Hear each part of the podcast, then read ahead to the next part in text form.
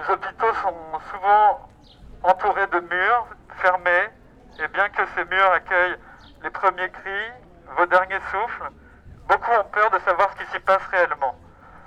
On sait tous qu'on y souffre, qu'on y meurt parfois, mais combien savent vraiment comment on y est soigné Depuis des mois, bien avant la crise sanitaire, les collectifs interurgences et interhôpitaux ont crié quatre propositions qui sont pourtant simples.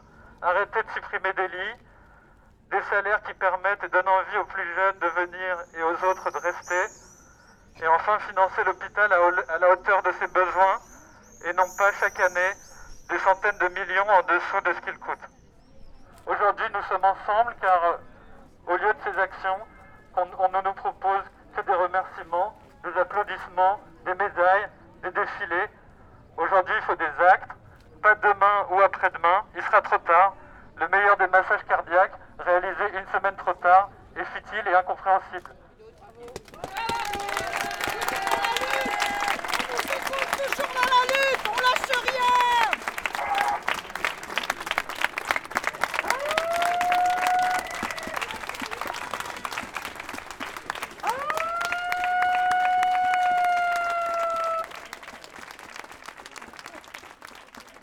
je m'appelle Salvatore. Voilà, donc je travaille euh, dans un laboratoire euh, d'immunohistocompatibilité, c'est tout ce qui est greffe de moelle et euh, greffe d'organes. On fait tout ce qui est typage en fait, on recherche des donneurs. Et pour les greffes de moelle, pour les personnes qui ont des leucémies, on va leur rechercher, s'ils n'ont pas de frères et sœurs, on va leur chercher des donneurs volontaires de moelle. Oui, alors il y avait euh, encore des suppressions de lits parce que je crois que c'était dans les tuyaux euh, de ce qui était euh, qui devait se faire. Donc là maintenant le rapport de force c'est justement de stopper tout ça. C'est le moratoire qu'on demande, l'arrêt des fermetures de lits. Voilà, donc là c'est pour ça qu'on est là aussi aujourd'hui.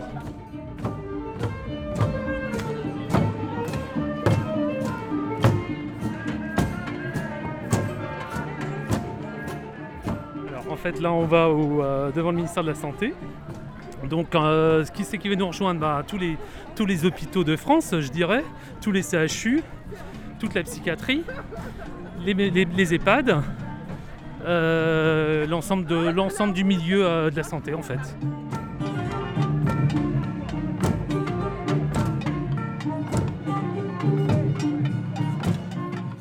infirmière à la suppléance, donc moi je vais dans tout l'hôpital. Je vais dès qu'il y a un arrêt ou a besoin d'une infirmière, on est envoyé en, en service et euh, on n'a pas de matériel pour travailler, on n'a pas de personnel pour travailler et il y en a marre en fait d'être traité comme ça et de ne pas pouvoir faire correctement son travail.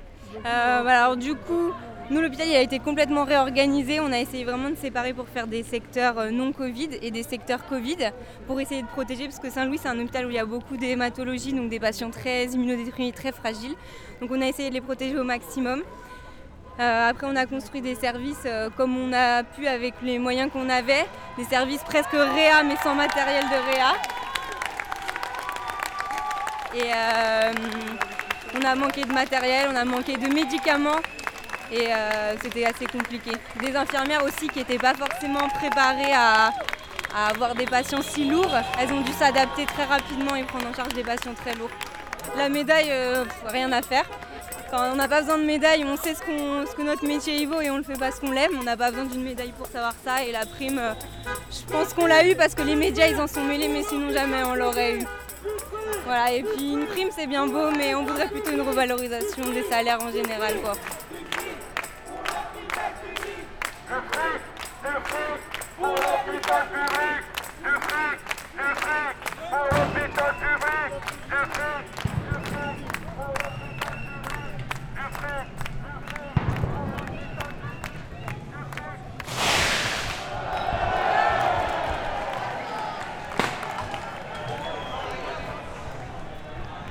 Alors la règle d'or en manif, toujours avoir sa pièce d'identité. Euh, si vous avez un traitement euh, médical, euh, toujours l'avoir sur vous. En cas de garde à vue, on ne vous fera pas sortir pour prendre vos médicaments. Et, ne pas accepter la comparution immédiate. Jamais. Donc ça va, ils sont pas méchants, ils sont pas méchants. Ils savent à qui ils ont affaire, de toute façon ils vont pas. Enfin on dit ça, mais ça se trouve on va tous se faire coffrer en fait.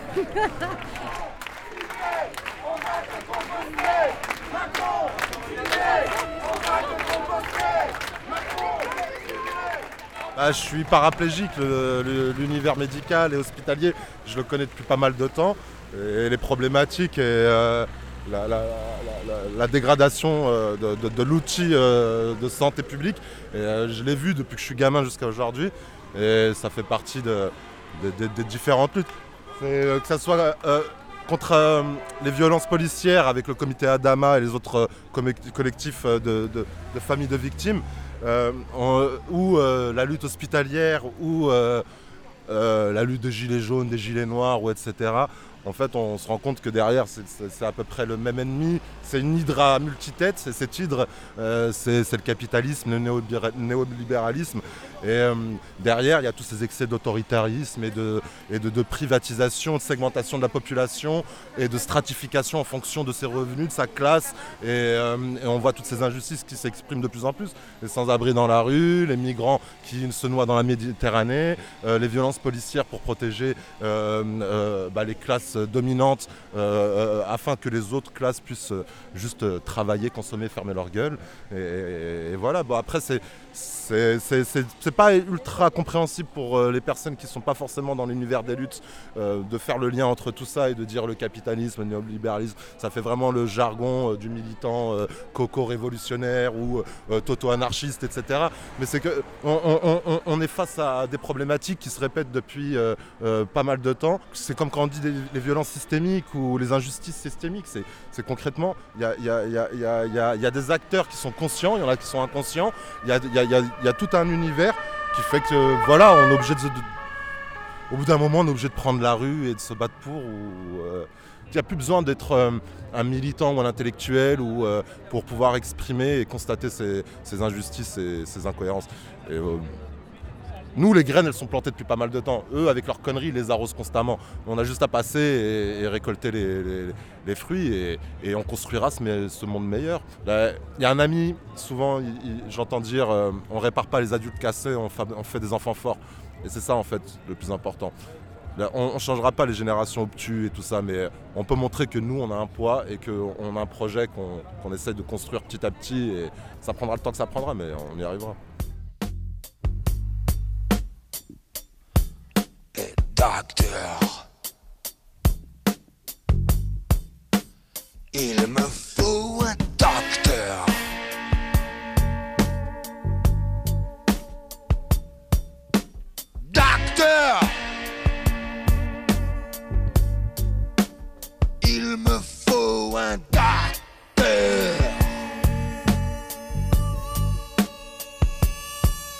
Oh,